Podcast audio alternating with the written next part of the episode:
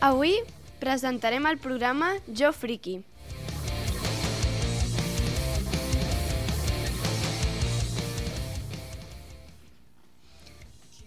Hola, bon dia.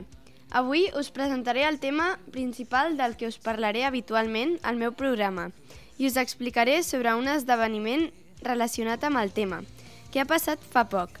A més, avui tenim una convidada interessada en el tema, que es diu Cristina. Hola. Hola, Lídia.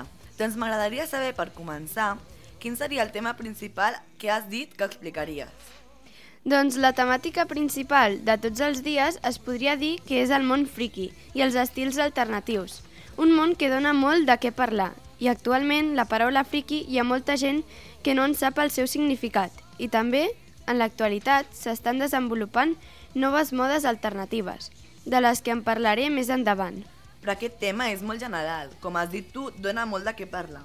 Podries posar uns exemples perquè els oients entenguin la temàtica? És clar. Doncs mira, parlarem d'esdeveniments que passin al nostre voltant, els diferents estils alternatius que podem diferenciar, la cultura japonesa, grups de música i temes dins d'aquests temes, que per la nostra edat, en la que ens estem desenvolupant físicament, però també mentalment i estem formant la nostra personalitat, són molt interessants. Uau, que emocionant que sona tot. I avui volies parlar d'una convenció en concret, a la que vas anar-hi fa poc, oi?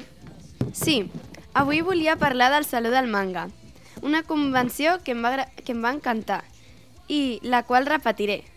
Vaig anar-hi dissabte, el dissabte 29 de la setmana passada i vaig estar-hi tot el dia, des de que van obrir a les 9 del matí, bueno bé, vaig estar-hi abans, a la cua des de les 7, fins a les 7 i mitja de la tarda aproximadament. Va estar una convenció molt visitada per persones, sobretot de Barcelona, però també d'altres llocs d'Espanya, i fins i tot estrangeres. Ah, sí? Però això què és exactament aquest Saló del Manga?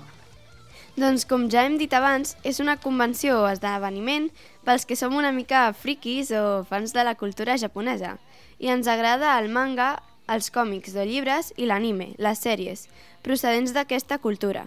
I què hi ha allà que et trau a tanta gent? Allà podem trobar des de tallers de dibuix, de japonès, concursos de cosplays, que són els tratges de personatges d'algun manga o anime, Mhm. exposicions relacionades amb la cultura japonesa o el Japó, com les exposicions de bonsais, la cerimònia de té, etc. També allà podem trobar sales on es poden veure algunes sèries. També signen autors d'obres famosos. I el, el que més m'agrada a mi són les parades o petites tendes que hi ha dins de les naus, on es poden comprar personatges per a col·leccionar, peces de roba original, pulseres, barrets i tot relacionat amb el saló.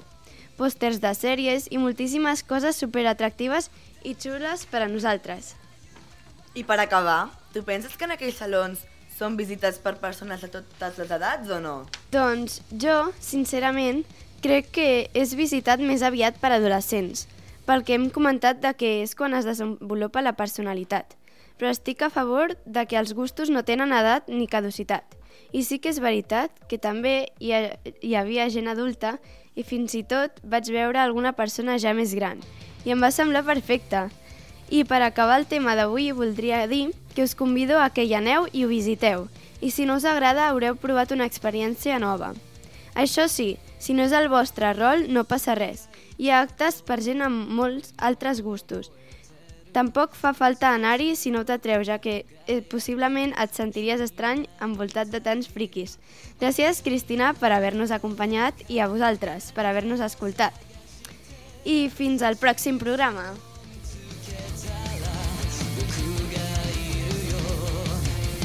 き